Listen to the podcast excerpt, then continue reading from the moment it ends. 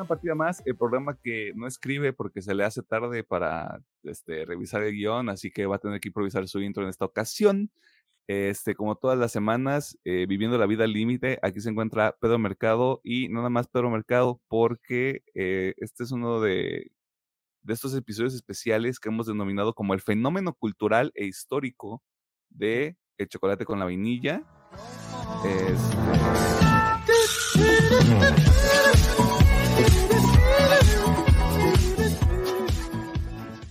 eh, Alejandro Gómez no pudo estar con nosotros por este, cuestiones ahí personales, nada grave, está, está él está bien, eh, simplemente por, como dicen luego en, en, los comunicados, por cuestiones de fuerza mayor. Sí. No pudo estar aquí con nosotros, este, pero esperamos que se pueda incorporar para la siguiente semana. Pedrito, ¿cómo estás? Muy bien, gracias. Aquí agusticidad en este domingo con temperatura promedio, soportable. ¿Tú qué tal? ¿Ya te puedes poner pants? Eh, hace, tres, hace, tres, semanas no te podías poner pants en una mañanita, güey. No. Ni al mediodía. hasta para dormirse a Sí, sí, sí, era, era, un, era un calvario ese pedo. Y ahorita que ya se puso más fresco todo, ya hasta puedes dormir nada más con la ventana abierta sin prender tu ventilador. Así que el recibo de la luz te va a llegar más bajito. Así es. Y a mí también. Eh, todo tranqui, afortunadamente. Vamos a ver cómo, cómo nos empieza a ir ya con la temporada de lluvias en forma, porque donde Pedro y yo nos, nos encontramos ubicados actualmente, pues pasa de todo.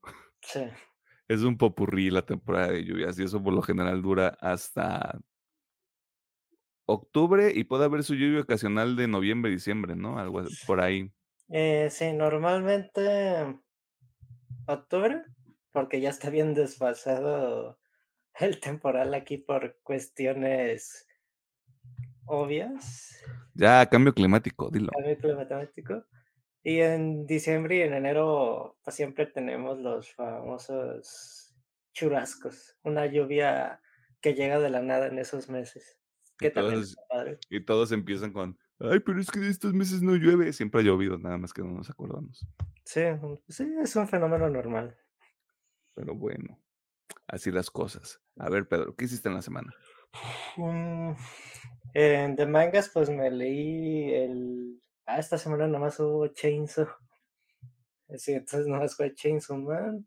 Según yo sí salió Jujutsu, eh, pero no me hagas caso. Creo que no me enteré de que me salió Jujutsu. No, sí, eh lo estoy viendo justamente aquí. Ok, ok, ok. Jugué un poquito. Y portada color, padrino. Ah, qué chido. Eh, jugué un poquito de Halo Infinite. Eh, Fortnite Ahí regresé por cuestiones de que había mucho compa jugándolo y dije, pues ahí voy un ratillo. Quiero ser mm, popular y hacerme notar. Y creo que las luchitas, me tocó ver pay per view esta semanita, el tema de la semana y creo que de mi parte sería sería todo lo que yo Tuvimos las luchitas son él.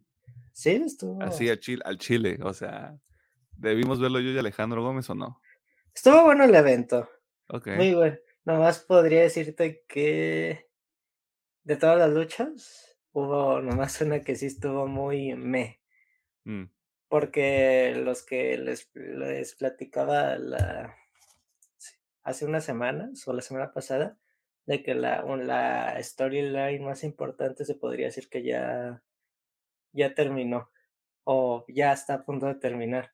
Porque lo que les contaba del campeón que lleva más de mil días, no sabía, pero sí era un dato importante. Por primera vez, ya no había recibido tampoco un pin, así un conto de 3L en esos, años de campeón. Y cuando luchaba en pareja, él nunca recibía el pin. Y si es como que, pues ya, esto ya se acabó, ya va a haber próximamente nuevo campeón nuevas eh, rivalidades, aire fresco. Ah, también hubo regresos interesantes también ayer. El señor Sina hizo acto de presencia para saludar y dar un anuncio importante.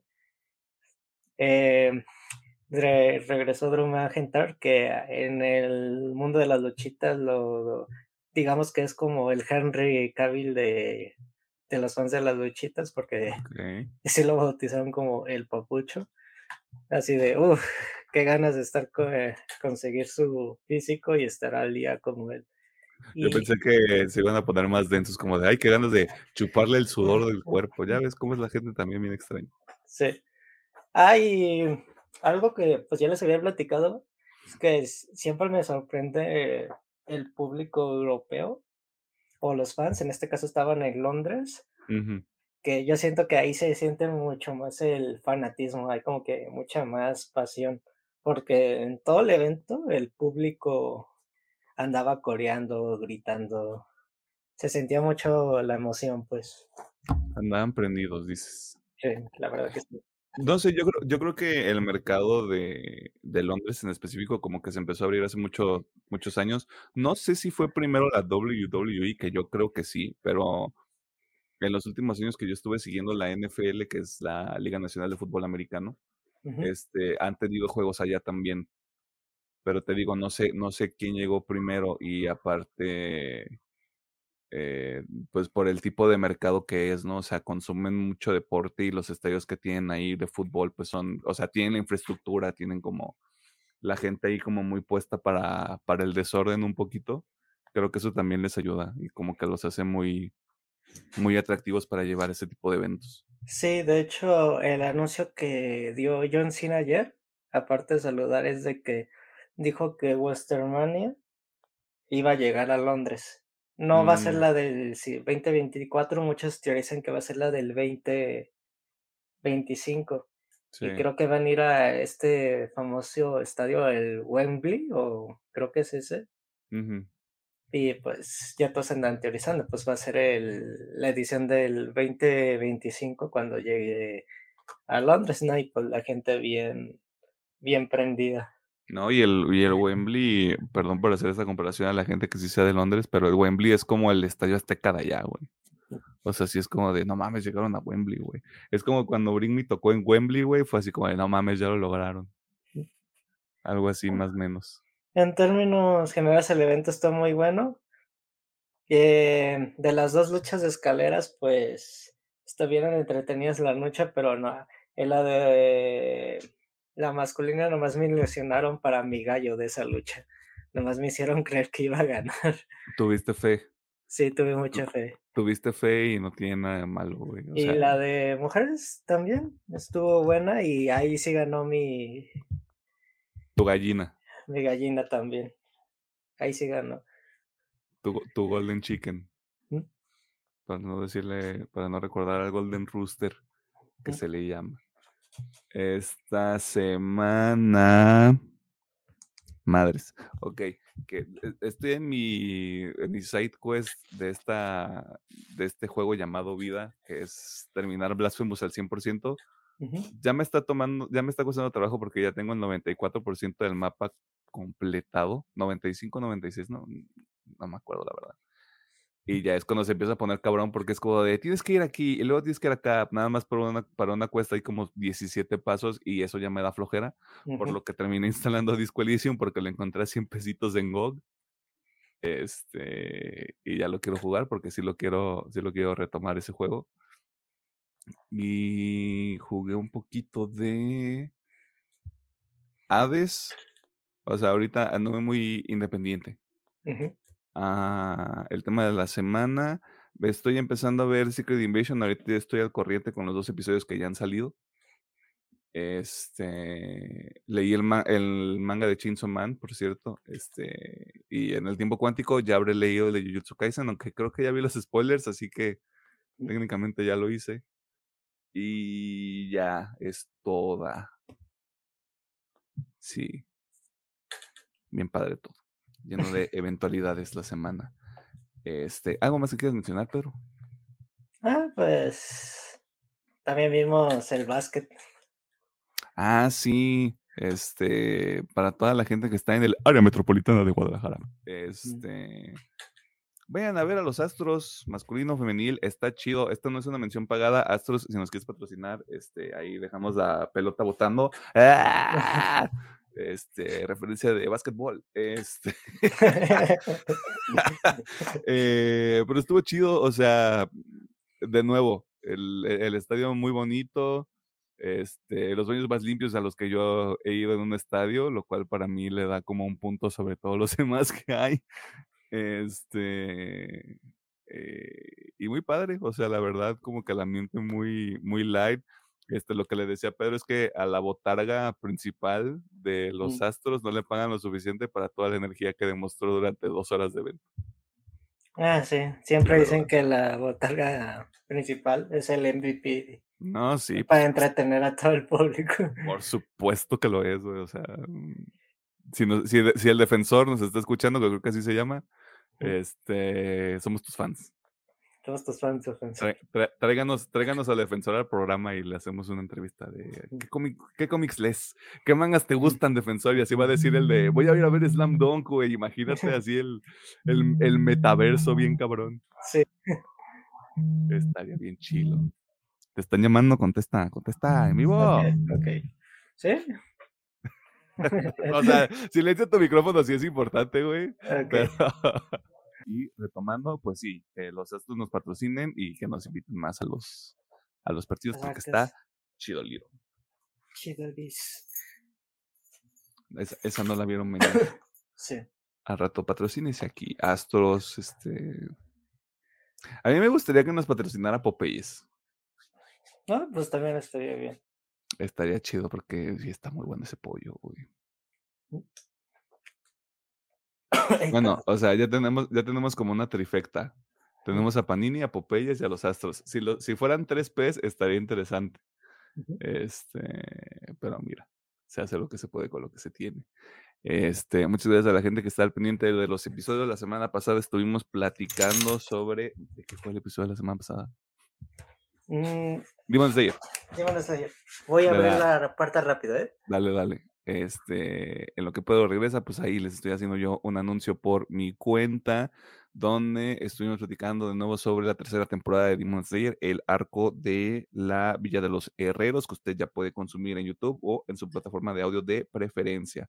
Tenemos episodios también de los últimos estrenos de junio, este, de Flash, Across the Spider-Verse, eh, Transformers Rise of the Beast, como usted se podrá dar cuenta también por el título del episodio, ahorita nos vamos a poner un poquito más retro. La siguiente semana también retro entre comillas, porque van a ser cintas, películas que salieron este, el año pasado.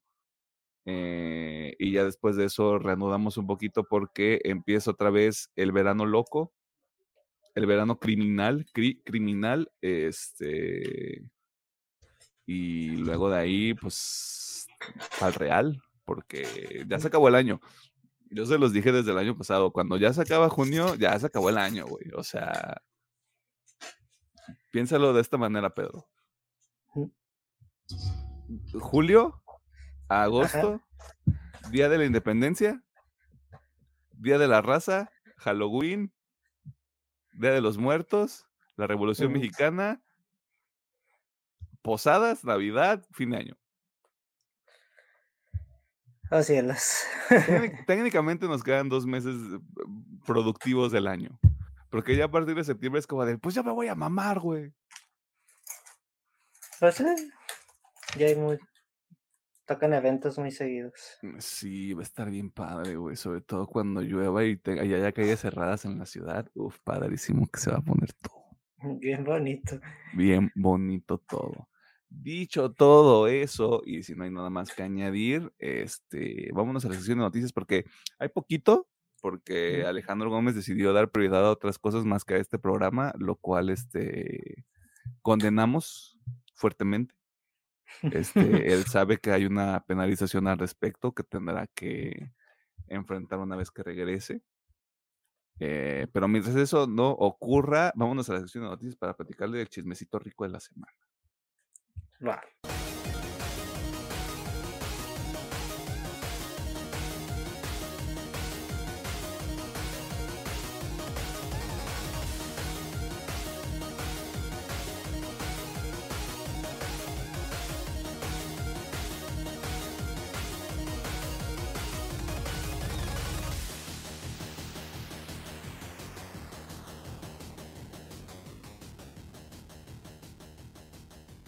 Nos encontramos en la sección de noticias donde te ponemos al tanto de las cosas más interesantes que suceden en el mundo del entretenimiento, la cultura popular y cosas del ámbito ñoñístico. Y esta semana comenzamos con informaciones en diversos frentes porque algunos proyectos terminaron de filmarse, otros comenzaron su producción a pesar de la huelga de escritores que hay ahorita en Hollywood y la próxima huelga de actores que podría ocurrir, pero pues bueno, hay que sacar la, la, papa, ¿no? Y aquí estamos para compartir con ustedes un resumen de lo que se perdieron la semana pasada, así que escuchemos al doctor y muchacho que no le gusta el suero sabor fresa, porque no vamos a decir marcas todavía si no nos patrocinan, a pesar de que dije como tres marcas en la sección anterior, Pedro Mercado, mientras nos comparte todas estas informaciones en el popurrí de cine de este episodio. Ok, a partir del día martes hubo muchas confirmaciones de que se iniciaron varias grabaciones de varias producciones diferentes o de diferentes casas. Ok, de la casa de Warner Bros. se ha confirmado de que el día miércoles iniciaron las grabaciones de la secuela de la película de Mortal Kombat. Esta sería la primera. Por parte de la casa Marvel tenemos que te... se acabaron aquí no iniciaron, acabaron las filmaciones de Capitán América 4, porque ya le cambiaron como el título dos, tres veces a la película. Sí, originalmente el pedo que hubo ahí es que se llamaba Break New World. Y ya ves que la gente de Estados Unidos piensa, creen en los Illuminati y en los Anunnaki y todo eso.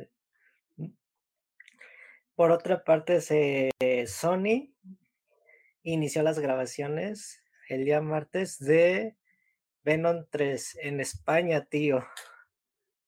Porque al parecer supuestamente la primera parte de la película va a estar localizada en México, pero la están grabando en España. Ah, Cosas de la vida. Pues es que está en la playa al final de No Way Home cuando sale, ¿no? Spoilers de No Way Home, supongo. Sí. Sí, supongo que va a retomar desde ahí extrañamente la película. Mira, las películas de Venom son su propio pedo, ya, dejémosla hacer. De que se acaben. Y por la parte de la casa Netflix, también iniciaron las grabaciones de El Arenero 2, El Satman, El Señor de los Sueños 2. Y estas serían como que inicios y finales de filmación de las producciones que se vienen el, más que nada el siguiente año. Se dice, si todo sale bien, porque estas producciones afortunadamente no chocaron con el, los temas de la huelga de, escritores y actores. Sí saldrán eh, este 2024 estas, estas cuatro entregas. Ya sé, obviamente la única que es serie pues es de Satman. todas van para las demás al formato de, cine. Y pues también mencionar de que ahí ya hubo selección de, de cast para una nueva película de Tron que yo no, al parecer no andaba muy enterado o la verdad no me acordaba de que vamos a tener una nueva entrega en el cine. Siempre se, subo, se supo que iba a haber una tercera película y siempre estuvo el nombre de Jared Leto ahí metido, que a mí no me fascina la idea, pero pues ya ese es otro pedo, ¿no? Eh, y sí, esta semana empezaron a salir así como de nuevas, nuevos nombres, nuevas caras que se van a unir a lo que se conoce de forma no oficial como Tron Ares. Este, ah, Tron Ares. Eh, eh, este, mm, no sé. Ah, ¿Y quién sabe cómo funciona esa película? ¿Quién mm, es que nadie sabe nada. Yo creo que ni Disney sabe qué pedo con esa película. Sí, ya se la tienen que tener en un tema de producción o a inicios de apenas en el guion, yo creo. Sí. Es que eh, lo habían anunciado, creo que lo habían, lo habían anunciado como un proyecto que iba a ocurrir después de Tron Legacy. Tron Legacy salió en el 2010 y estamos en el 2013, chavos. Ustedes hagan la suma.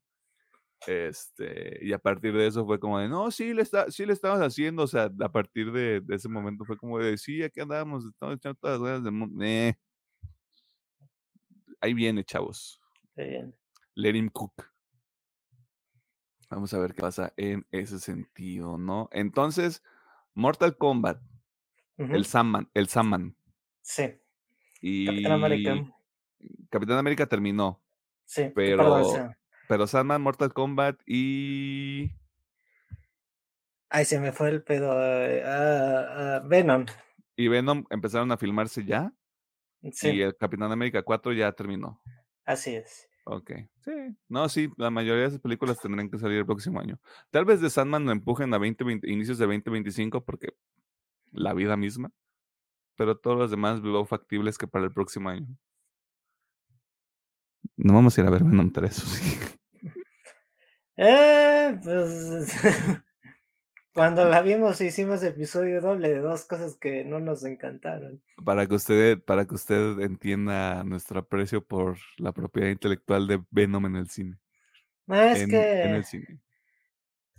Nomás haciendo el comentario es de que yo creo que debe ser muy difícil que un villano de Spider-Man pueda tener su propia película exitosa. Creo que Venom era el más factible y se podría ser que por lo menos en taquilla así ha funcionado, pero pues no es de la casa de todos. Porque ahí tenemos otras, otra peliculita y otra que va a salir este año, la de Craven, si es ese, si es este año o es el siguiente, se me fue el pedo ahí. Craven sale este año en octubre. Pero sí, no,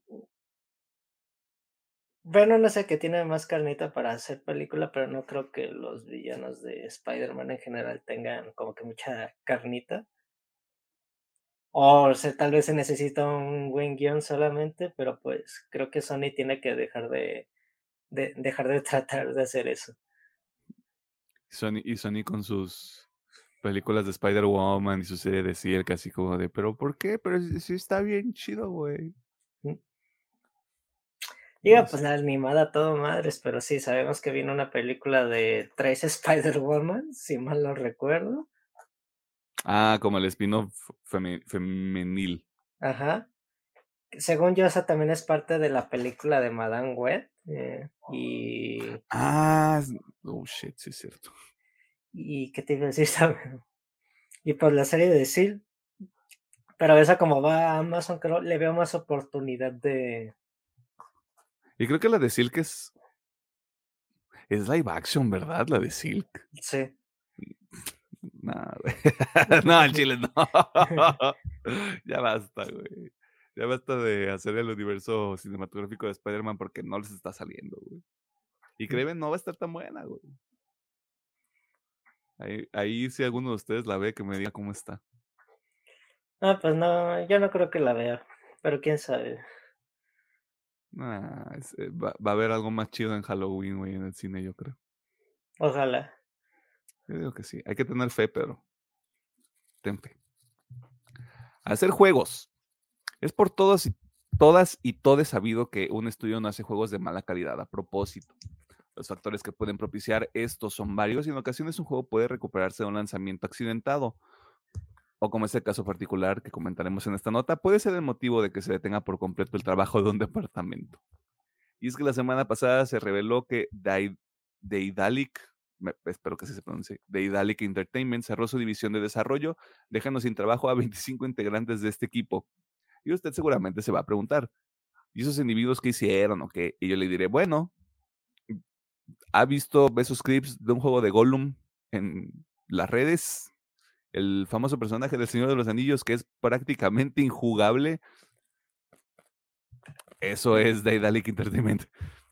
En caso de que no estén familiarizados, qué suerte porque eh, mucha gente se acercó a este título con curiosidad y o por su gusto, por una de las franquicias más queridas en el mundo virgen y pues el juego no fue el madrazo que esperaban. Ante el rudo lanzamiento del título, Daedalic tuvo que lanzar un comunicado, como varios equipos han hecho en los últimos años, para disculparse por el estado del juego y aseguran que seguirán trabajando para entregar un parche en el futuro y mejorar así la experiencia general del juego, agradeciendo la paciencia y apoyo de sus fanáticos. Con esto en mente, hay una versión de Switch que se supone que iba a salir más adelante en este año. Todavía no han dicho nada al respecto, porque es básicamente hacer un port de un juego que la neta no corre chido y que no funciona. Este, Así que si usted tiene Switch, mejor juegue Tears of the Kingdom. ¿Para qué va a estar jugando usted también esta mamada? Este, o juegue Bayonetta. Qué envidia le tengo. Bayonetta. Esta, situación, ya sé, hace mucho que no lo juego tampoco. Y eso que lo compré para la compu. Habrá que calarlo. Esta situación, sumada a las duras críticas que recibió el juego desde su lanzamiento, fueron suficientes para que la desarrolladora y publicadora, con base en la ciudad de Hamburgo, Alemania, decidiera hacer este duro pero necesario corte de personal. Siempre sujete a compartir este tipo de notas, sobre todo cuando el juego se ha convertido en un tema de conversación por su estado actual, así que esperemos que puedan encontrar una pronta solución eh, para que el juego ni, siquiera pueda ser redituable, lo puedan más o menos disfrutar y que todas, todos y todas les afectades encuentren pronto una nueva oportunidad, porque pareciera que sí les van a echar la mano en ese sentido. Porque luego hay equipos culeros que les vale madre. Pues sí, también haciendo la anotación de que hubo ciertos streamers que nomás lo estaban jugando por. Por el shitposting. Por el shitposting para ver si lo podían pasar. Sí, sí, sí. Sí, me tocó ver uno de que sí se enojaba al jugarlo y el otro que se cagaba de risa cada vez que se se moría. Sí, yo me acuerdo que vi mm, este, algunas reseñas por ahí, así, gente de... El, rango de emociones iba desde la decepción hasta, no mames, esto está horrible, güey. Mm. Y sí fue como de, mm, con esa reseña, pues más me quedan ganas de jugarlo, güey. Pero ni nada. Aparte, no sé, no sé cuánto cueste ahorita este juego, por ejemplo. No, pues supongo que debió bajar de precio. Drásticamente. Sí. Un Anthem, dices. Ah, sí. O seas cabrón. ¿Cuánto? No puede ser. Al menos en Steam. Está en 405 pesitos. Que son como unos 20 dólares. Y así lo hacemos como muy rough. Que 20 dólares para ese juego. Me parece mucho a mí. Sobre todo por cómo está. Pero mira, cada quien gasta su dinero como quiere y como puede. Claramente dejamos la nota de la semana al final y es que desde que nos enteramos que el DCU iba a tomar una nueva dirección bajo el mando de James Gunn y Peter Safran, comenzó este juego de sillas musicales horrible donde no sabíamos quiénes iban a sobrevivir a este evento canónico llamado el desempleo. Y aunque siempre supimos que Henry Cavill no volvería a portar el traje de Superman, Hoy debemos mirar hacia el futuro porque se han confirmado quiénes serán los nuevos Superman y Lois Lane. Así que, doctor Mercado, ¿quiénes han sido los ganadores de esta rifa que seguramente les dará millones de dólares a esta dupla de actor-actriz? ok. Pues para el hombre de acero tenemos que el, el afortunado es David Coren Sweet, creo que así se pronuncia, disculpe su apellido, señor David, y, y Rachel Rose Han como Lois Lane para el nuevo universo del DCU por parte de James, eh, James Gunn en Superman Legacy. Y para hacer mención del señor David, por en su carrera tal vez no es muy conocido, pero ha aparecido en Pearl, Project Day, Payday, Michael Lacroix ha aparecido en series como House of Cards, The Politician, Hollywood. Y pues de mi espectro que a mí me tocó ver, eh, mucha gente lo recibió con los brazos abiertos. Creo que la gente que ya se hizo pues la idea que pues no va a ser, no va a volver Henry Cavill y por lo menos siento que la mayoría de la gente sí lo recibió con los brazos abiertos, sí. Y para mí sí tiene perfil de Superman, la verdad. Viéndolo de, de reojo, y sí, sí tiene cara de Clark Kent, un Superman, digamos, al estilo original, más así de muy de chill para los chavos, de que preocupado muy siempre por la sociedad, etcétera. Lo bueno de que podamos dar esto, esta nota en este episodio es que no tenemos que escuchar a Alejandro Gómez quejarse de que no es Henry Cavill. Este, un saludo, por cierto. Eh, este, pero el, el, tema aquí ya es, no podía ser alguien un poquito más grande. Sí, tiene que ser. No por este, ser como majadero ni nada, sino porque veo que el David Coren Sweat tiene 29 años y la señorita Brosnan, que no sé si se pronuncia tampoco, o sea, perdonen a ustedes, ahí la se tiene 32 y por lo menos esta gente te tiene que durar como unos 10 añitos en este cotorreo, dependiendo de cuál sea el plan también, ¿no? O sea, James Gunn luego se deschavete, es como de, se van a quedar aquí 20 años, chavos. y les va a gustar. Este, pero vamos a ver qué pasa, güey. La señorita Rachel sí tiene mucha eh, mayor carrera. Al parecer ha aparecido en distintas películas. No tengo presentes cuáles son, pero hasta pero en televisión sí he visto que ha aparecido en The Blacklist, The Orange, New Blood, mm. eh, Manhattan, etcétera. Sí tiene como que ha estado muy presente. Es muy activa, al parecer. De, hecho, ella es la protagonista de esta serie original de Amazon Prime Video que es The Marvelous Mrs. Maisel. Ah, ah que es, que es ahí este una comedia a la que le fue bastante bien. Tiene, tiene cinco temporadas, me parece que ya se terminó. Me acuerdo porque tuvimos, un tuvimos que meter un tráiler para la sección de trailers de la semana en algún momento. Este. Y yo creo que a partir, yo creo que a partir de ahí es como el, el big break, porque fue el personaje principal. Este, y se le, se le fue muy bien ahí, pero como tú decías, o sea, igual, igual que el Davy, House of Cards, Grey's Anatomy, Orange is the New Black, The Blacklist, Manhattan, decías tú también. Este, y hay algunos créditos incluso en teatro, pues, o sea, como que ya para tener 32 años ya tiene recorrido, lo cual está interesante. Y ahora me dieron ganas de ver la serie esta de Amazon Prime nada más para ver qué onda con, con su cotorreo. sí, y también Pearl nada más ahí por el morbo, porque creo que Pearl y X están en Prime Video, ¿no? Sí. Eh, Pearl ah, sí te lo, te lo recomiendo, sí me Sí me latió la película y me incomodó en un momento la, la película. No he visto Eds, que también dicen que está, que está buena. Está chidori, sí.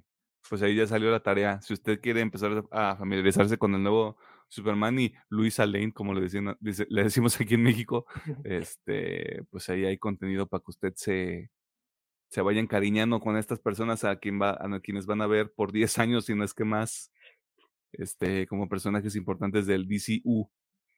Este, y me acuerdo que había visto también este, una publicación de, nadie sabe qué pedo con el Batman nuevo. no, pues. no, hay, nada del Batman nuevo. Yo creo que con Batman es un poquito más complicado porque pues tenemos a Robert Pattinson que pues se ya dijeron que se va a retrasar un poquito la la filmación de esta película todavía no inicia, cabe de aclarar. Pero sí tienen que ver que ese pedo, porque pues mm, en los últimos años hemos visto muchos Batmans en muy corto tiempo y yo creo que quiero suponer que el señor James Gunn también va a escoger un Batman joven para que también cuadre con con el nuevo universo de DC. Creo que puede ser un Batman un poquito más grande que este Superman. O sea, no, no el Batman ya encabronado con la vida. Pero sí. Es que la idea de Robert Pattinson como el nuevo Batman no me disgusta porque tiene 37 años, güey. Y se ve como un chavo emo en la película. Se ve joven el señor Pattinson. Sí, sí, sí, se, se conservó chido el vato. Este, envidia de la mala. Eh, pero el tema es que como es su propio pedo, el, el Batman de Matt Reeves, si está cabrón, va a estar cabrón incluso después querer venderla así como de, pues vente acá, Robert, ya para que la gente se olvide de que saliste en Crepúsculo, en cinco películas de Crepúsculo, este, que mucha gente vio no por voluntad propia. Ah, porque sí, lo que dices es cierto, o sea, desde el 2008 hasta ahorita ¿Han sido tres Batmans? Eh, Christian Bale. Christian Bale, Ben Affleck. Robert Pattinson. regresó Michael Keaton también. Un y regresó Michael Keaton también, güey, en la película más culera que he visto este año. Este. Sí. Sí, ya, que anuncien a Robert Pattinson. Ya denle más dinero. Digo, no sé. Es que yo creo que pues no quieren confundir a la gente, pero podría ser en los dos universos, en su propio pedo con Matt Reeves y en el nuevo DC, en el DCU. Mm, creo que todo depende de cómo quiera dejar. E, es que como ya, como ya explicaron que todo lo que no sea como de la continuidad del DCU es Elseworlds, este va a estar interesante que en tan poco tiempo haya un nuevo Batman. Porque también como que, como que ya perdió más o menos este misticismo, porque la transición de, de Batfleck a, al Battinson, este Sí recuerdo que fue muy rudo. Sí recuerdo que hubo mucho como de, no mames, como que este vato es el Batman, güey. y luego nos, nos cayó a todos el hocico. Ahorita es como de, no mames, ya nos gustó el Battinson, güey, ya me lo van a quitar.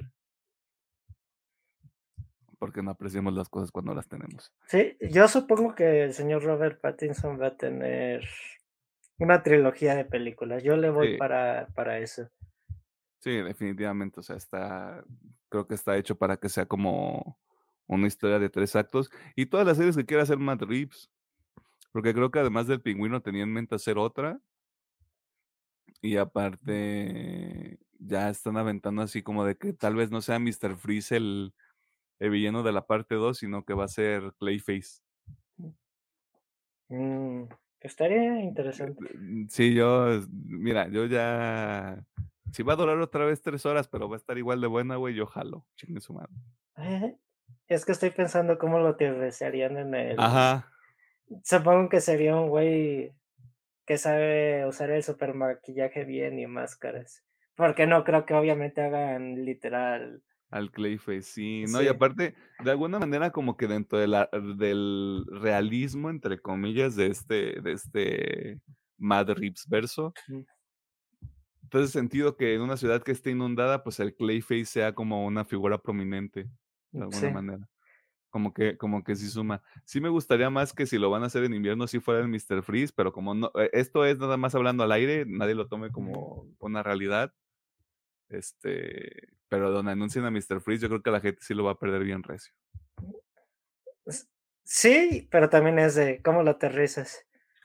Pues, creo, creo, que Alejandro había dado un pitch bastante interesante la vez que empezamos como que, la vez que platicamos del, de The Batman, que usted puede ver el episodio. Este igual un cabrón así. Este. Yo me, yo me lo imagino no como en un traje súper tecnológico, sino así como de súper tapado en, en, capas de ah. color azul oscuro. Este, y así como aventando bombas de hielo, güey, así como de, si es un científico que está loquillo, pues como es Riddler, pues, o sea, tiene ahí su, su crip terrorista, este, bien, bien spooky todo el pedo, güey, pero creo que se pueden ir por ahí, o sea, como que ya, ya crearon este pedo como muy aterrizado una vez, yo creo que mientras no se salgan como de sus propias reglas, no deberían tener ningún pedo. Pues sí, creo que sí tiene razón que use bombas de hidrógeno o el mismo gas nomás para hacer sus, sus pechorías y ya. Sí, ya luego si quieren hacerlo así como un poquito más apegado a los cómics, que luego la gente se vuelve loca cuando eso no ocurre. Saludos a Alejandro Gómez. Este, un traje ahí medio mal hecho, como de le voy a partir su madre al Batman. Y pues ahí es la, es la pelea final. No sé, o sea, Madre si me quiere contratar, contráteme. Aquí andamos. me acordé del Riddler cuando sacan en la película las dos fotos. Ajá. No sé por qué me dio mucho río que está su foto normal y él como acertijo así de qué pedo.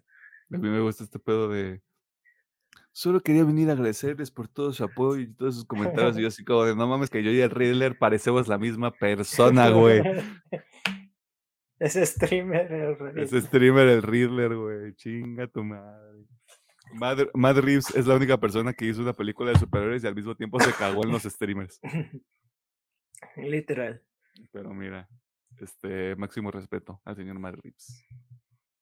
Y máximo respeto a las nuevas personas que van a interpretar a Superman y Lois Lane, que esa era la nota que estábamos platicando. Sí, eh, sí, y, y, que no se desanimen, porque, ay, qué feo es el internet. Pues a, mí, a, mí, nunca me ha encantado. Mm, claro que me generó curiosidad y morbito cuando anunciaron al Battinson, Pero aquí es como de, mm, güey, o sea, ni siquiera, ni siquiera han visto nada, ni siquiera nos han, nos han mostrado nada con los dos cabrones, güey, y a pesar de que la credibilidad de James Gunn para mí cayó un poquito recomendando The Flash, este, como creativo le gira la ardilla muy cabrón, como que tiene una visión muy clara y si estos dos, estas dos personas como que le, le dieron la vibra de que sí funcionan, de que vibran alto, este, yo creo que es nada más cuestión de esperar porque la película empieza a filmarse en enero del próximo año. Y ya deberíamos estar viendo algo al final del 2024 por ahí. Así que relajen la raja, chavos, déjense querer. En los trailers de la semana comenzamos con el tráiler de la película de horror de este año, Five Nights at Freddy's, o como lo conoce el internet, ese juego horrible con screamers que fue popular hace muchos años. No sé qué voy a hacer si esa película está buena, güey. Decir, Ajá. Decir, ah, quedé, quedé payaso. Retribution, una película donde Liam Neeson debe seguir manejando su carro para evitar que explote. ¿Qué más les digo? O sea, ya Liam, Liam Neeson también ya está haciendo cualquier cosa para sacar dinero. El nuevo Nicolas Cage. Para este momento, usted ya debe de haber presenciado el tráiler de la segunda mitad de la tercera parte de la cuarta temporada de Attack on Titan, un anime que se rehúsa a morir y para el cual al momento de grabar desconocemos su fecha de estreno, pero la gente anda teorizando que va a salir para el décimo aniversario, güey. Va a estar bien chido, güey. Pero todavía a este momento no sabemos, así que vamos dándole con calma. Por último, y de forma no irónica, una de nuestras posibles películas del año, Dune parte 2, tiene un nuevo tráiler y se ve cabrón. Aunque dieron ahí un spoilerillo, eh, que yo creo que todos los que tenemos dos dedos de frente, pues lo veíamos venir, pero bueno, ¿qué se le va a hacer, no? No todo puede ser perfecto. ¿Trailer de la semana? El Dunas. Sí, estuvo muy bueno, güey. Y eso que no vi el primer tráiler y este me quedé de... No, es, un brinco, ¿eh? O sea, de este, del primer trailer a este es un brinco. Sí, digo, no sé por qué no vi el primero, pero cuando vi este fue de wow, ya quiero ver esa película. Sí, sí, sí. Aunque me preocupa por lo que platicamos una vez de que es Legendary, ¿no? La que... El tema de la película. O es que ya iba a romper relación con Warner. No sé si para la tercera es de... Vayan a cambiar de, de estudio o algo quién sabe. Es que al final del día, mm, ahí la toma de decisiones siempre está bien extraña y pues la gente que, eh, perdón por, por, repetir, pero la gente que toma estas, las decisiones, pues luego tiene egos bien grandes, ¿no? Este, y, y, tampoco se den muy, de forma muy sencilla. Este, pero ojalá y no haga, no haga tanta mella porque la película, la, la, primera parte fue negocio, o sea, al, grado de que llegó ahí a los Oscars. Me imagino que con esta segunda parte también va a ocurrir, porque si hubo tomas que dije, no mames, güey, este vato se está sacando la reata y me se está dando cuenta. Este. Sí, yo no creo que debería ser un gran pedo. Y aparte, si te bajas del barco nada más por. Ya no quiero trabajar con Warner, pues te estás perdiendo también de un negociazo ahí, yo creo. Sí, yo creo que pues si termina en relación, va a ser con la tercera película. Sí. Sí, ya, y ya que haya salido, creo que al menos una de las series que tenían planeadas hacer, así que. Mm. Vean Dune, está chida. También me dieron ganas de ver Dune bien cabrón. Y me dieron ganas también hace poquito de ver El Escuadrón Suicida. La de James Gunn, ¿verdad? La de James Gunn, no, sí, no, no. Ah, la, la, única de que existe del Escuadrón Suicida, güey. La otra, la otra ni la promoción HBO, güey, imagínate. Imagínate por qué será. Es que deja que salga el corte del director. Ah, cállate, güey. O sea, pon tú que sí sale, güey, y pon tú que está bueno. ¿Por qué no lo dejaron salir así desde el principio? Ah, es, como, es como, es como Zack Snyder, o sea, imagínate haber visto dos, las dos partes de la Liga de la Justicia cuando salió originalmente. Mm. Morbito, morbito rico. Pero bueno, eso fue toda en la sección de noticias. Si una nota que le llamó la atención o si está de acuerdo o en desacuerdo con alguna de las cosas horribles que hemos dicho en esta parte del episodio, está la sección de comentarios en el YouTube, está en las redes sociales, Facebook una partida más, Twitter que ya no se usa arroba PM oficial, TikTok e Instagram arroba PM-oficial. Vámonos al tema de la semana porque no entiendo por qué no le hicimos episodio de esta película cuando salió. Mm, ¿Ya teníamos el podcast? Claro, güey. ¿La recomendaste aquí? Ah, ¿sí? Ah, Sí, güey. A veces se me va la noción del tiempo, pues. Sí, güey. No, sí, güey. Tú la, tú la recomendaste aquí porque fue como de, güey, la vas a recomendar, tú la recomiendo yo y tú así como de bien egoísta, como siempre eres, así como de, no, pues yo la recomiendo, güey. Voy a demostrar mi poderío blanco sobre ti. Yo como de, ah, bueno, pero está bien. O sea, yo, está bien. Yo, me, yo, me, yo me acomodo al régimen que estás imponiendo aquí, no hay ningún problema. Ah. Muy pacifista el pedo. Ah, ah no, pues, Supongo que teníamos algo muy ñoño en el calendario. Sí, ya, ya teníamos, ya teníamos este como todo acomodado porque creo que salió a finales del año pasado. Según yo fue a principios. Mira, no, no, te, no te acuerdas que, que la recomendaste, güey. Sí. Pero te acuerdas que salió a principios del año pasado, te mamas tú también. Vámonos, vámonos a toda la cebada y ahí seguimos con este pedo.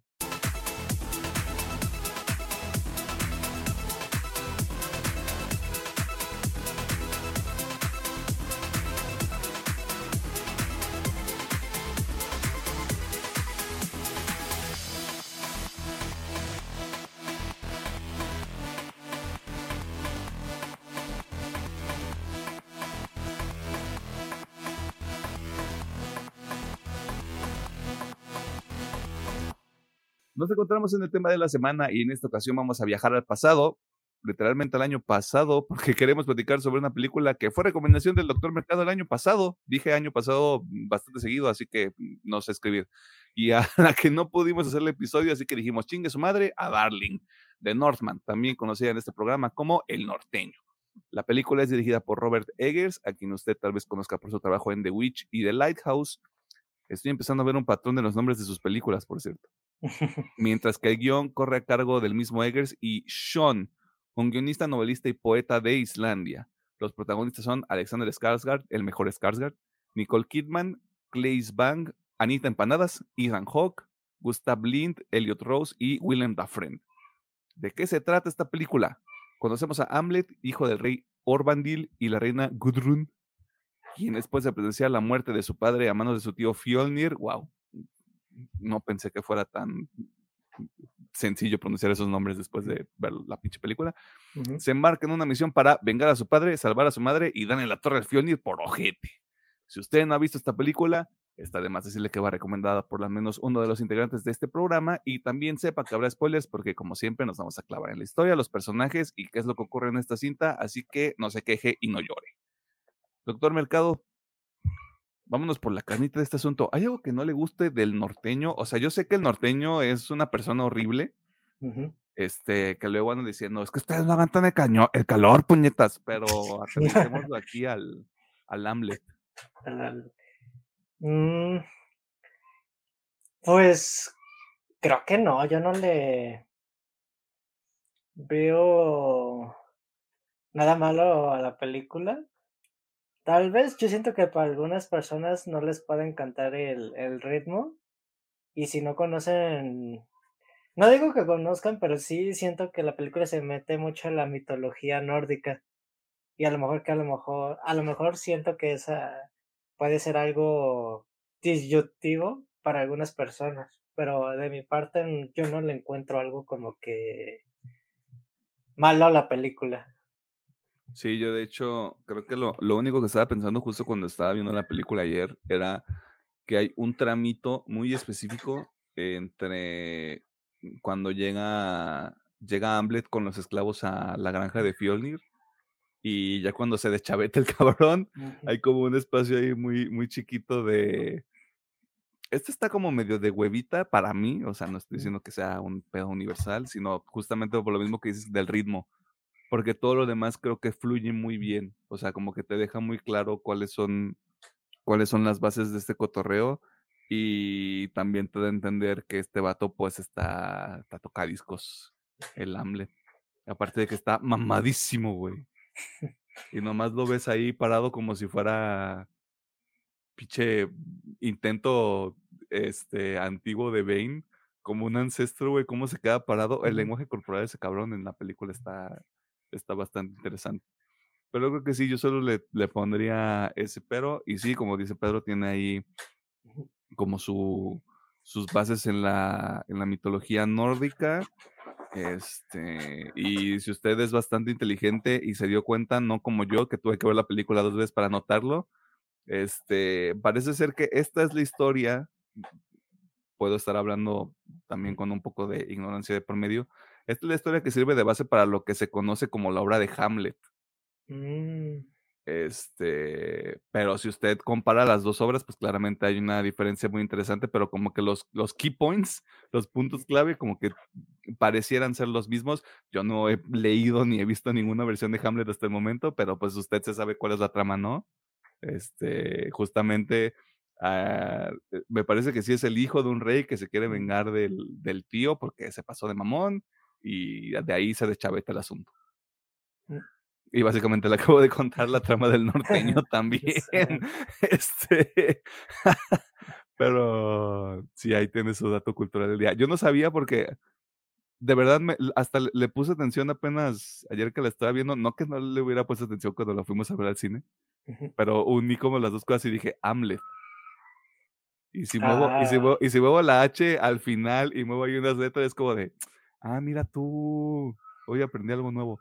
Este, pero sí, eh, yo creo que nada más, sí, sí concuerdo contigo con el tema del ritmo. Eh, y yo nada más haría la aclaración también de que si usted es de sangre, sangre ligerita, si no tiene experiencia viendo así como iconografía muy, muy gráfica, este, va advertido de que hay ahí, vamos, no le sacan a alguien el corazón en la cámara, pero sí, sí hacen ahí algunas cositas medio, medio graficonas que la gente no puede soportar a veces. Completamente justificado, pero sepa que esta película se gana su clasificación C, de alguna u otra manera. Este, pues ya vámonos de lleno. Este, ¿qué sí nos gusta del, del norteño? Eh, primeramente que nada, la película es visualmente espectacular. Digamos, no es que haga una comparación, pero creo que se nota el, los paisajes hermosos de la película que sí, yo siento que sí hacen justicia lo que es todo lo de la cultura nórdica, de cómo vivían, sus asentamientos, su estilo de vida y pues por los puntos que pasan dentro de la película chulada de, lugares naturales, la verdad. Son, son muy bonitos y la música también creo que va muy acuerdo con la película en cada momento. Y pues yo creo que la primera media hora de la película sí es impactante por el tema de, pues ya contamos la, pues la historia, pues le matan al jefe, pues sí es como que muy impactante y como él de logra escapar él solo en una canoa y pues pasan relativamente muchos años y se une, digamos, a una nueva casa de nórdica para ya en su momento irse, bueno, hasta que descubre la pista de dónde está su, su tío y ya va por el, el, el camino de la venganza. Y pues Sí, la parte de me gusta, pero es donde conecta más la parte de la mitología nórdica. De cuando habla con Heimir, el personaje de William Defoe, ya cuando está muerto, cuando consigue literal la cabeza. Cuando se convierte en Paquita Cabeza. Sí.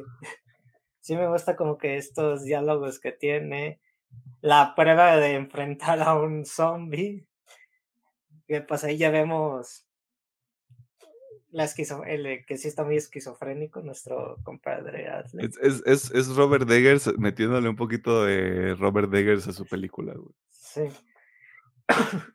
y sí, tío, detallitos así como el tema de las valquirias, eh, el árbol de la vida también lo meten un poquito con la su descendencia, la relación que forma con Olga como No, sí es la bruja del bosque, ¿no? O lo, o lo tiene así como un término así muy... Es que, es que, el, o sea, el, término sí es como la bruja que, fíjate, no me había tampoco percatado yo de esto, pero qué cagado que, o sea, es, es, yo sé que no es el mismo personaje, pero Anya, Taylor-Joy en la película de The Witch que protagoniza y también termina convirtiéndose en una bruja, pues es como una continuidad ahí medio extraña. Sí. Este, pero creo que le dice, sí, bruja del bosque, pero también ella se presenta como una bruja de la tierra.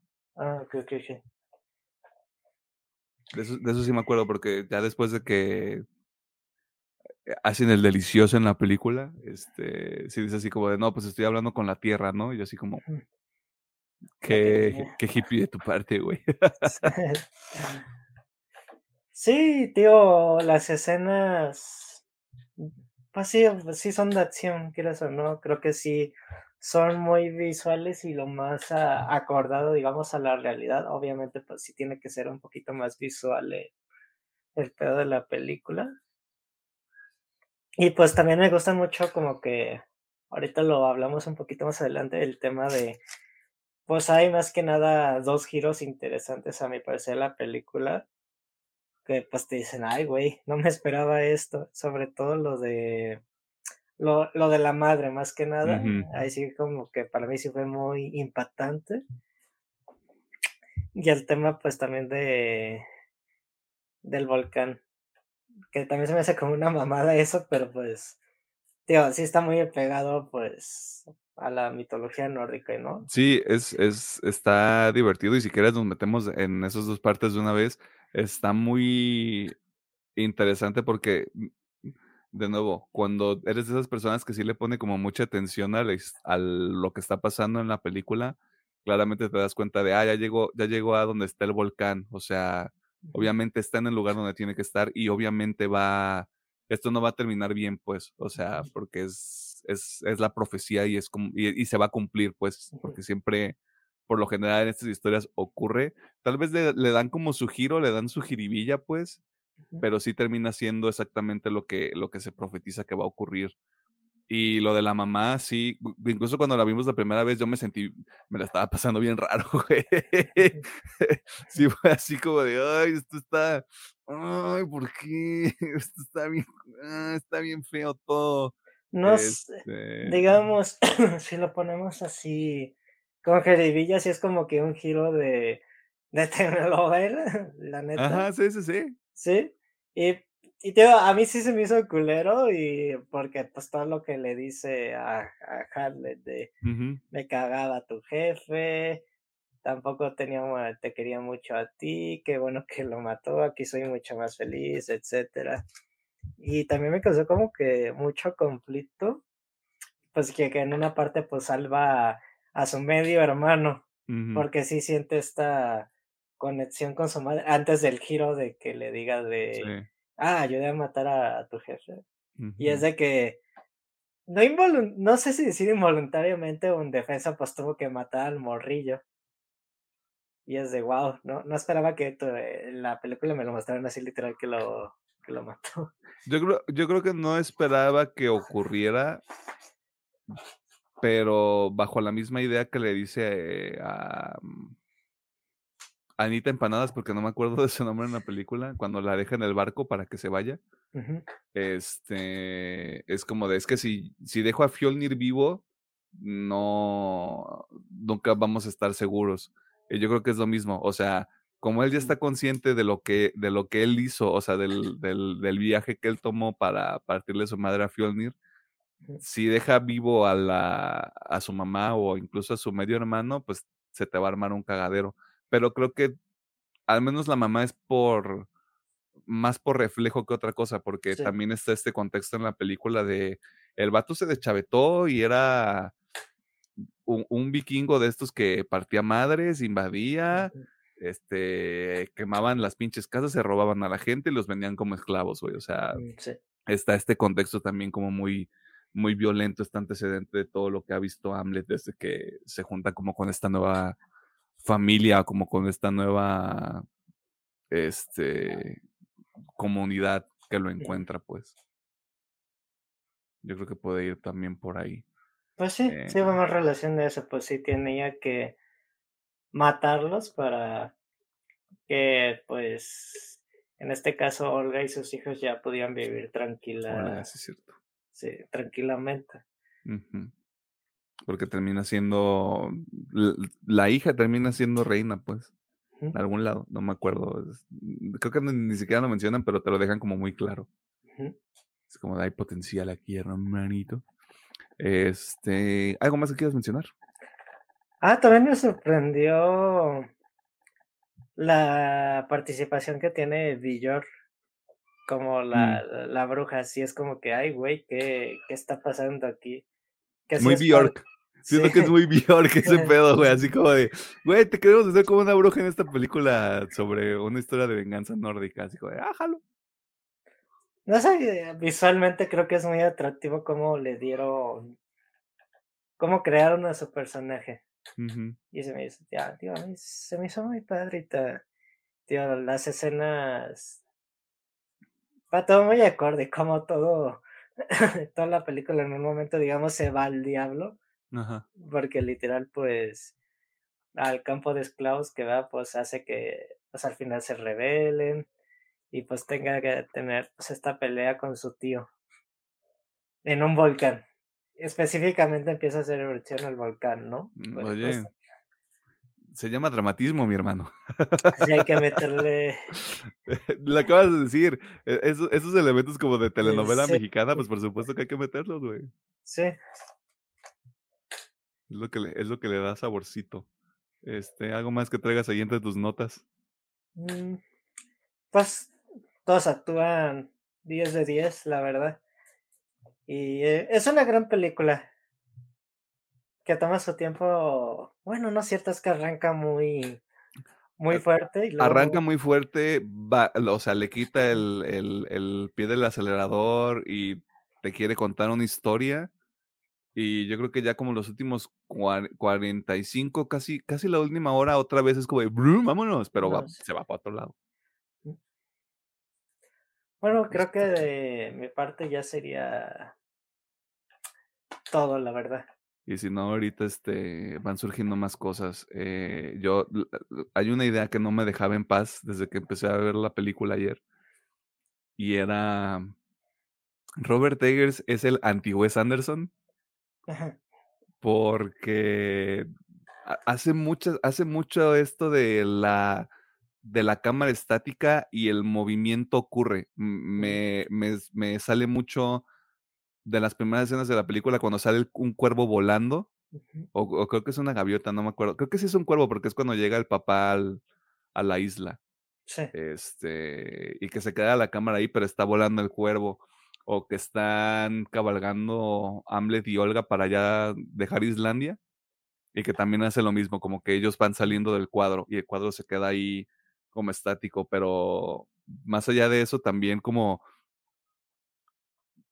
como la falta de vida que le dan que le da Robert Eggers con el tema del color. Perdón por ya meterme como en un pedo muy muy preciosi del preciosismo, güey. Pero sí me llamó mucho la atención porque es lo que tú dices, o sea, son locaciones muy a pesar de que por lo general son fueron locaciones como muy heladas o como muy frías, todavía el hecho de que a las, a las áreas verdes le quita como este, como este calor o como este brillo que tienen por default, es, creo que también le ayuda mucho a la película, como que es uno de esos factores que también te mete más a lo que te están contando porque usa mucho como este recurso de mucho negro en la película, como al punto de que no, más o menos no puedes distinguir qué hay en la pantalla.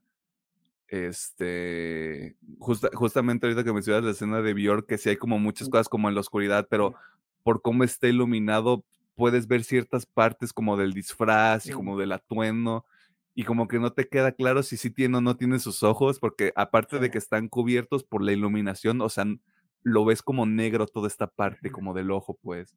Y es como de.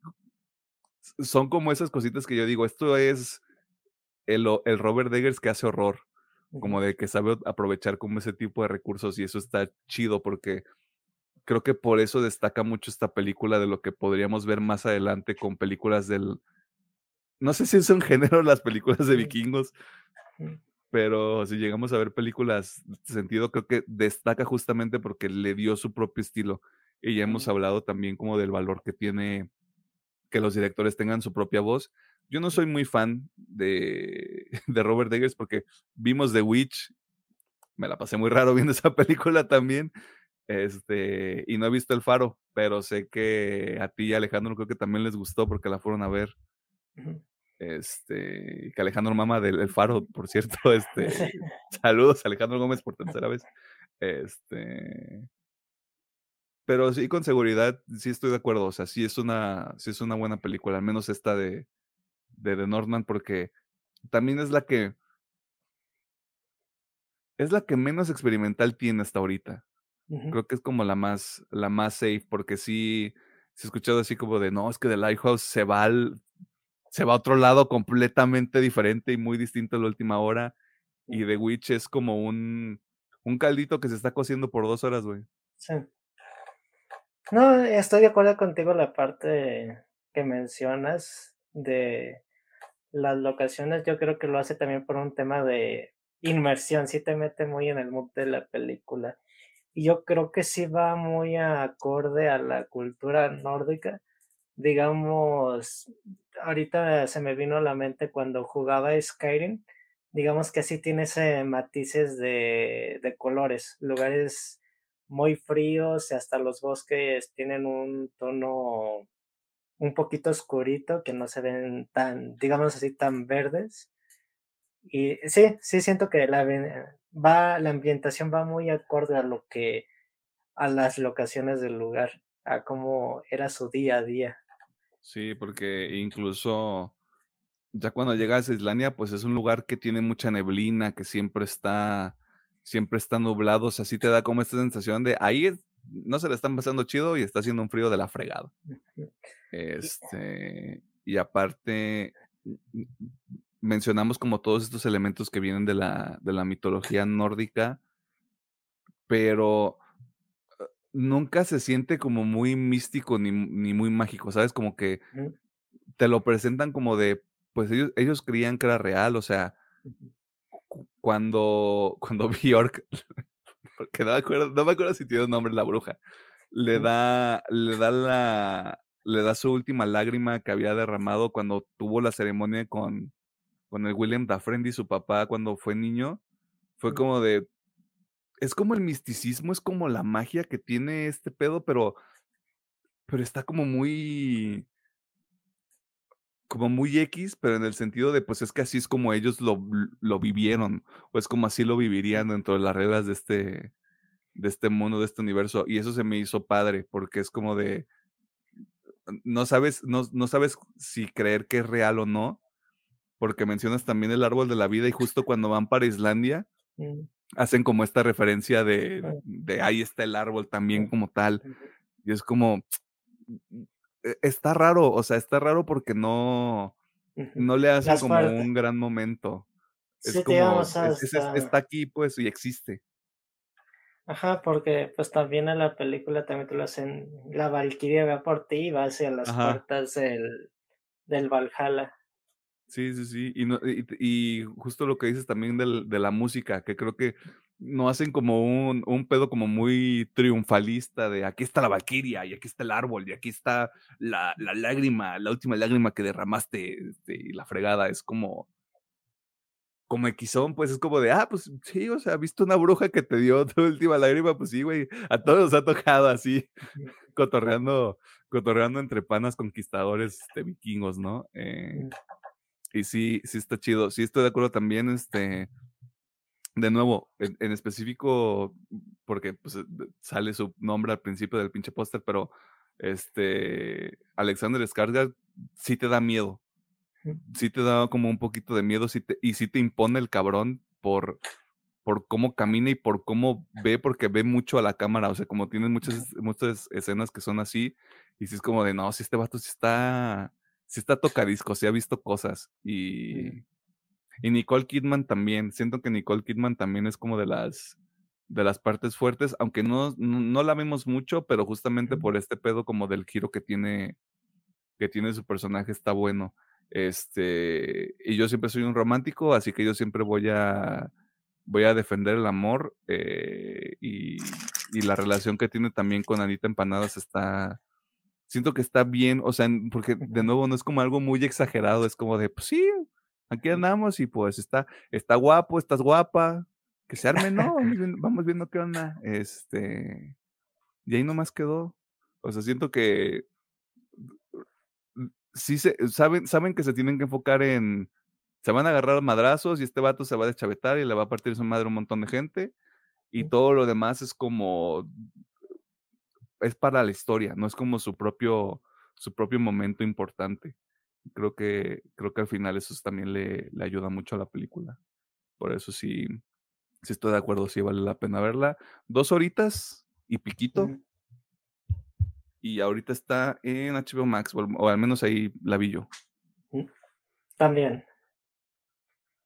Haciendo la connotación. Tú te la pasaste raro en la bruja. Yo me la pasé muy mal en la bruja. Extrañamente. Mm.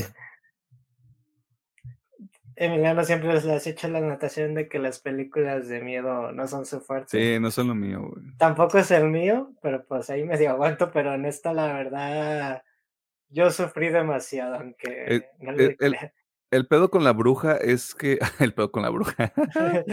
este, el pedo de bruja, no. Como es una es una película donde no sabes cuándo va a venir el madrazo, es una tensión que se va construyendo de poquito en poquito, que cuando ya empieza el desmadre, que es como la última media hora, 20 minutos, y estás así como de, bueno, nadie va a sobrevivir aquí, está, está perfecto, güey. Este, pero sí, yo, yo me la pasé raro porque no sabía que estaba viendo. Probablemente si la vuelvo a ver ahorita, tal vez sea una visión diferente. Porque ya, ya le voy agarrando como el estilo al, al señor Eggers y me parece que lo próximo que va a hacer es una película de Nosferatu. Así que se va a poner bien gótico el asunto, güey. Pero creo que ya también que Darks, este gabardina, bota, bota este militar, güey, con el pinche calor que hacía de 36 grados, imagínate ese pedo. Sí. Este, así que puede estar por ahí interesante ese cotorreo. ¿Algo más que quieras mencionar de la película, Pedro? Ah, pues deberían darle la oportunidad de, de verla, si es que no lo han hecho, la verdad. Este, y de nuevo, es, eh, perdón por hacer esto, pero es para adultos. Si usted es un chamaquito miedo de 12 años que está escuchando este programa, fúchila, que sí. Este, eh, y dígale a sus papás lo que está viendo en el internet, muchachito malcriado. Eh, si tiene más de 18 o ha visto cosas horribles ya en el internet, porque pues así funciona ya la sociedad, este, probablemente se la pueda aventar sin pedos. No hay nada así como horriblemente gráfico, pero para mí destaca mucho esta, esta escena que otra vez me dio como ñañaras cuando la vi. A este cabrón que le, que le muerde la nariz cuando es niño, ah. cuando, lo quiere matar, y lo atraviesa con la espada justamente ahí por la parte de la nariz, ahí sentí raro. sentí raro porque es así como de... Y me recordó mucho a, a cómo Magneto mata a Sebastian Shaw en, First Class de X-Men. Esa escena también me, me, genera como, uy, uy, uy, no, no puedo, no, no me gustó. De qué miedo yo me voy. Más o menos algo así. Este, pero sí, con esas pequeñas anotaciones al pie, chingese el norteño. Este, y no sé, si le gustó el norteño, tal vez se pueda aventar la bruja y ya sí que era algo más denso. más denso, yo creo que se puede aventar el faro. Pero pues ahí está. Eh, si no hay nada más que mencionar, esos fueron todos nuestros comentarios sobre El Norteño, eh, película del 2022. ¿Sí es del 2022? Fue del 2021. No, sí, 2022. Eh, salió en marzo, abril. Entonces sí, sí salió a principios del 2022. Tienes ahí un punto. Okay. Este, usted la puede encontrar en HBO Max dos, dos horitas 20 más o menos, dos horas 17 creo que dura exactamente la película. Este, pero no tiene, si no la ha visto, no tiene mucho, mucho desperdicio. Nada más de nuevo, si es de sangre ligera, vaya con cuidado. Y pues es toda. Vámonos a la sección de recomendaciones para cerrar este desmadre. Este, y 妈妈妈妈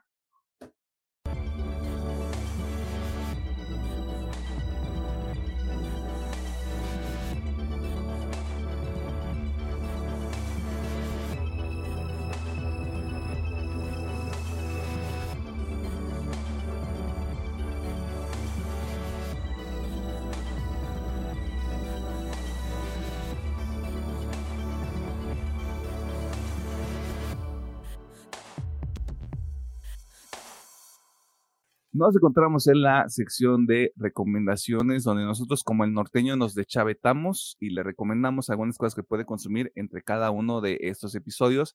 Además, cada uno de estos episodios que sale todos los miércoles a las 7 de la noche, excepto los días en los que esto me ocurre. Y pues aprovechamos nuevamente para decirle que se chingue El Norteño. La película está disponible en HBO Max y si no, en el internet. Este, ¿tenemos algo que recomendar, Pedro? Eh, de mi parte serían dos sencillos. De parte de Imminence. Ya se los mm. he recomendado antes esta banda de metalcore, pero que le mete un poco de. Una, más bien eh, lo combina con sinfonía, con violín, cello, instrumentos de percusión. Metalcore clásico, güey. Acá bien clásico, chavo. que sería mm, Desolation. Y bienvenido Come to the Hell o The Hate Water. Las dos canciones están muy buenas y tienen un poquito de intervalo de que salieron de una a otra, una semanita literal, de una a otra. pero, pero como que ya se están preparando para... Ahí viene, chavos, ahí viene. Ahí viene el, el disquito. Ahí viene el disquillo, güey. Sí, y pues ya les eh, comenté, pues siguen teniendo esta diferenciación que los tiene de otras bandas de metalcore y a mí personal me gusta mucho su propuesta musical. Arre. Entonces, Imminence tiene dos sencillos, el más reciente Desolation, pero también sacaron Come Hell or High Water. Sí. Fierruki. Eh, ¿Ibas a recomendar algo más o esos son los dos sencillos? Esos son los dos sencillos. Cámara. Este, yo también nomás tengo una recomendación bastante rápida, bastante sencilla. Eh, para la gente que es ávida consumidora del contenido en YouTube. Y no sé si se escuchan los perros ladrando, pero se deschavetaron bien cabrón. Sí, se escucharon un poquito, así leve. Leve, leve, leve, perfecto. Este, si no, para algo están los fritos en el YouTube digo, en el, en el, programa de edición de video que utilizamos, que si alguien nos quiere promocionar, pues ahí está el cotorreo. Bring Me the Horizon, ya, les vale verga. Siempre les ha valido verga, pero ahorita les vale todavía más. Hicieron una colaboración con un güey de YouTube que se llama Corpse Husband. Un cabrón que se había desaparecido por un tiempo, nadie sabe por qué, no sé si así es como funciona el güey, pero sé que por algún momento en la temporada de la pandemia andó ahí jugando a Mongos con los youtubers que, youtubers que también fueron creciendo como en esa época, pero el güey hace trap, trap metal. Órale. Y pues ahí es nuevo el Oliverto y, y, sus amigos y yo nomás ahí con el trap metal ya les dije lo que van a escuchar. Está cabrón. O sea, sí está, está cabrón, está canijo. Este, sin, sin ningún tipo de anuncio, sin ningún tipo de, de, eh, chavos, ahí viene algo, se vienen cosas grandes, este, lo sacaron de un día para otro, la gente lo fue encontrando y le está yendo cabrón, güey. de nuevo. Ay, es que Bring Me sacó Die For You y sacó y sacó Strangers y sacó Lost y ya no están haciendo nada cool, güey.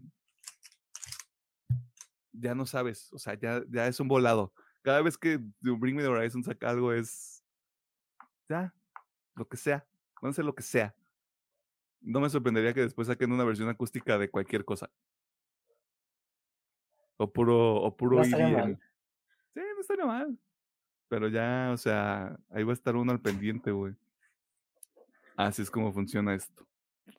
Así que ahí, está la, ahí están las recomendaciones para que usted le eche galleta a su semanuki.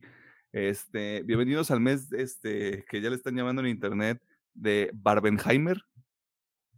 Oh. Eh, porque usted y los reales deberían estar yendo a ver Oppenheimer primero, después tomarse unas mimosas y después ver Barbie para tratarse como las reinas que son. Eh, y pues claramente a alguna de esas dos películas le vamos a hacer episodio. Mm. Adivine cuál. Adivine, adivinador. Adivina, adivinador.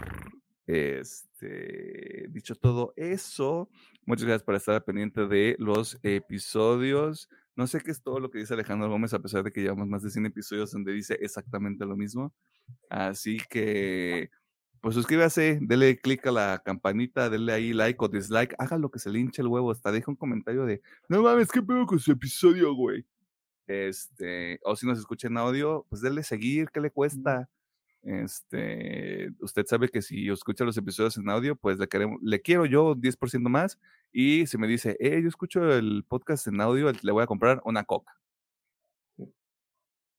para combatir el calor. O si usted dice, no, es que yo no tomo refresco, le compro un agua de 600 mililitros para que se mantenga hidratado. Este, Pedro, eh un pensamiento para dejar a la gente. Eh, muchas gracias por el apoyo en los últimos episodios, también para el Demon Slayer, eh, pues el Flash el, el Spider-Man y pues todo, todo, lo que ha salido de Transformers y pues, Transformers. Ahí pues síganos en el, que el Instagram, que, que el TikTok, que el Twitter, si lo vuelvo a abrir para publicar que ya salió el episodio, etcétera. Y pues que tengan una bonita semana, que esté disfrutando su quincena que le pagaron el día viernes. Y pues si usted es eh, estudiante pues de universidad, pues ya anda de vacaciones. Si usted es un morrillo que anda viendo esto, pues también ya salió de vacaciones. Así que... Y sáquese, sáquese, no esté viendo esto. no debería estar aquí, pero disfrute sus vacaciones porque Pedro no lo va a hacer. porque yo no lo voy a hacer. Porque él no lo va a hacer. Este, algo, algo se me había, me había acordado de algo. Madres. Este, no, ya se fue, ya. Este, así que gracias por todo. Nos vemos la próxima semana con este película Retrillo. Extrañamente también de ¿Podemos decir terror? Terror, terror sci-fi. Sí. Ahí con su con su referencia de Akira de por medio. Este, ya, con, ya con eso se le dijo todo. Este, está al pendiente y bye. Bye.